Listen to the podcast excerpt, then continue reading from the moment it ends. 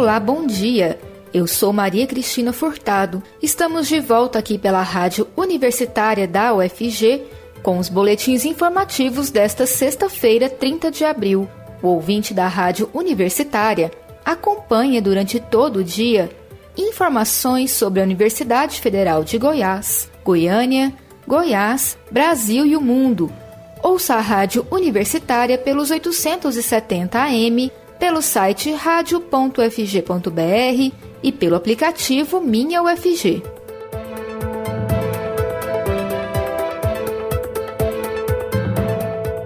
O governo de Goiás quer alienar 57 imóveis de propriedade do Estado espalhados por 30 municípios. Para dar início aos processos, o governo precisa aprovar projeto de lei encaminhado à Assembleia Legislativa de Goiás. No texto, não consta estimativa de valor a ser arrecadado. A matéria chegou à casa no início da semana passada e entrou na pauta para a primeira votação em plenário nesta quinta-feira. No entanto, a discussão foi prejudicada após os deputados Humberto Teófilo, do PSL, Carlos Cabral, do PDT e Antônio Gomide, do PT, apresentarem emendas. Com isso, o projeto volta para a Comissão de Constituição e Justiça, CCJ, que se reúne novamente na próxima terça-feira, dia 4 de maio. O projeto autoriza o Estado a alienar os 57 imóveis por venda ou permuta. Na justificativa da matéria, assinada pelo governador Ronaldo Caiado, consta que o objetivo da venda é promover a gestão racional do patrimônio público por meio do desfazimento de bens desocupados e sem destinação específica. Por estarem nessas condições, geram despesas e são suscetíveis de ocupação irregular por terceiros. O governador argumenta com base em informações da Secretaria de Estado da Administração, SEAD, que não é interessante para o Estado manter a propriedade sobre os imóveis, pois não estão vinculados a uma finalidade pública. Entre os imóveis em discussão estão áreas urbanas e rurais. A menor é um lote de 360 metros quadrados no Jardim Guanabara, em Goiânia. Já a maior é uma fazenda de 200 alqueires, localizada em Iaciara, no nordeste do estado. O município com maior quantidade de áreas a serem alienadas é a cidade de Goiás, com nove. Entre os terrenos está um imóvel de dois alqueires de uma fazenda. Há também um terreno no balneário Cachoeira Grande. De acordo com a SEAD, a maior parte dos terrenos não tem edificações do Estado e grande parte está ocupada irregularmente. Segundo a pasta, nenhuma das áreas está alugada ou ocupada por órgão público. A secretaria informou também que, antes de ser considerado alienável, a Superintendência de Patrimônio da SEAD realiza um estudo técnico detalhado, que inclui a possibilidade do imóvel ser utilizado por algum órgão público. Ao ser constatado que o local não atende a essa necessidade, o imóvel entra na lista para alienação. Deputado da oposição, Antônio Gomide, do PT, disse em plenário que a venda de 57 áreas estaduais precisa ser discutida amplamente antes da Assembleia aprovar a matéria que trata do tema. O petista cobrou a realização de audiência pública e o contato direto com prefeitos onde estão localizados os terrenos em discussão. Ele argumentou que parte das áreas podem ser usadas em políticas públicas nos municípios, como espaço para escolas. Já Carlos Cabral, do PDT, cobra que o município justifique no projeto o interesse público para a venda das áreas, com base na lei de licitações, e afirmou que não é contra a venda. Deputado Humberto Teófilo, do PSL, tentará, por emenda, permitir que o Estado realize doação onerosa aos municípios.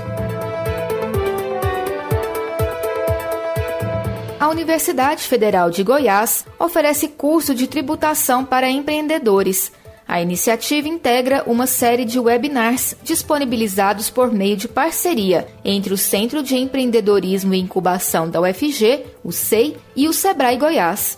O curso abordará os regimes tributários existentes, aspectos gerais da legislação, cálculos tributários e sistema mais indicado para cada tipo de empresa.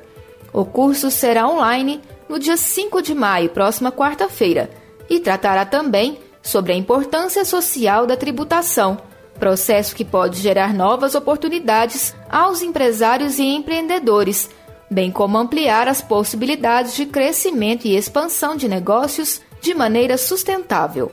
Empreendedores, profissionais liberais e demais interessados podem se inscrever até minutos antes do início da capacitação, que começa às 7 horas da noite. Mais informações no site sei.fg.br.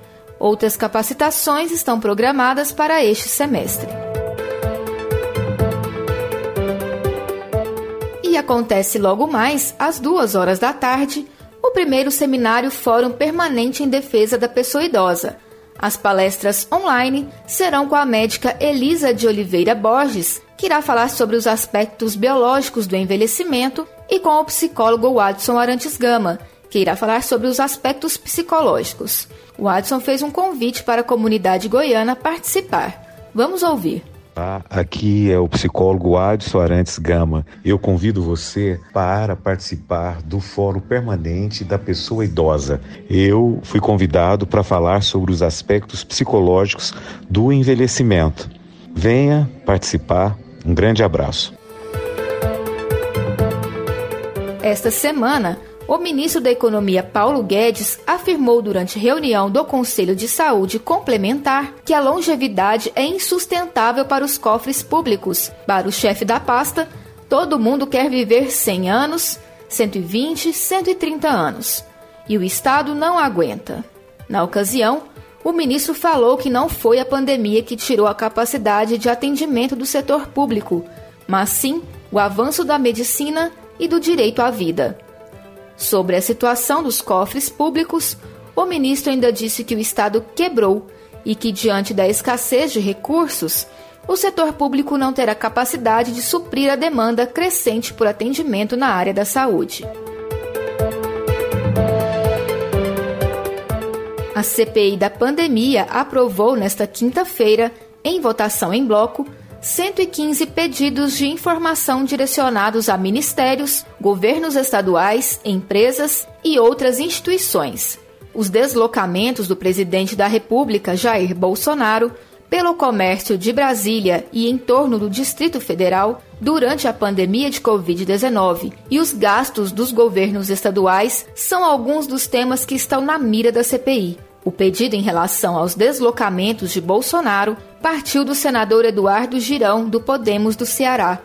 No requerimento, ele solicita que a Presidência da República envie uma planilha contendo os registros de data e local e também os nomes das autoridades envolvidas nos deslocamentos que provocaram aglomerações no Distrito Federal.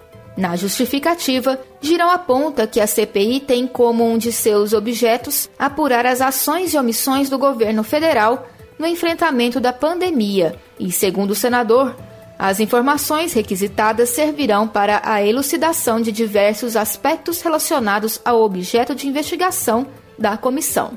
A CPI também quer que o Facebook disponibilize vídeo da reunião da última terça-feira do Conselho de Saúde Suplementar, em que o ministro da Economia, Paulo Guedes, afirmou que o chinês inventou o vírus da Covid-19.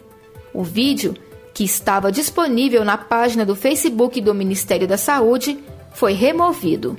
Segundo o autor do requerimento, senador Randolph Rodrigues, da rede do Amapá, a fala de Guedes se soma a inúmeras declarações preconceituosas e inverídicas de membros do alto escalão do governo contra a China e o povo chinês, o que tem dificultado a relação do país, do qual o Brasil importa vacinas e insumos.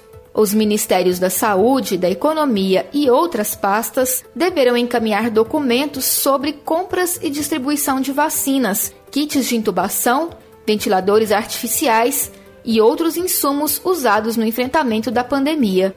Uma série de requerimentos nesse sentido foram aprovados pela CPI.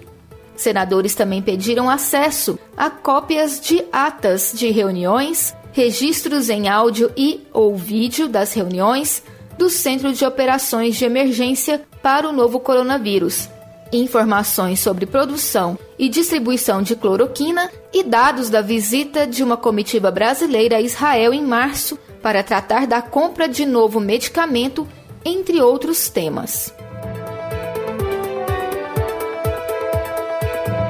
Terá início na próxima segunda-feira, dia 3 de maio, o maior evento aberto da UFG.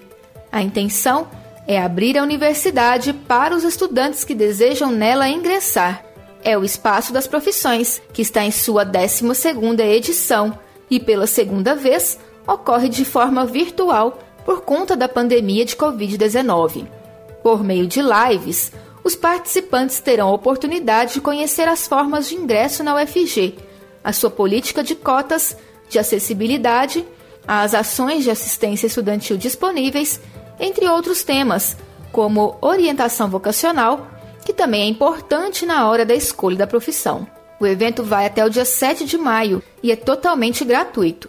A programação completa está no site do evento e as lives sobre os cursos de graduação serão transmitidas pelo canal YouTube oficial da UFG. O boletim informativo da Rádio Universitária volta logo mais às 3 horas. Fique ligado na programação pelos 870 AM, pelo site radio.fg.br e pelo aplicativo Minha UFG. A rádio também está nas redes sociais. Siga a Rádio Universitária no Instagram e no Facebook. E não deixe de conferir os informativos em formato de podcast pelas redes sociais e nas principais plataformas digitais de áudio. E se puder, fique em casa. Maria Cristina Furtado para a Rádio Universitária.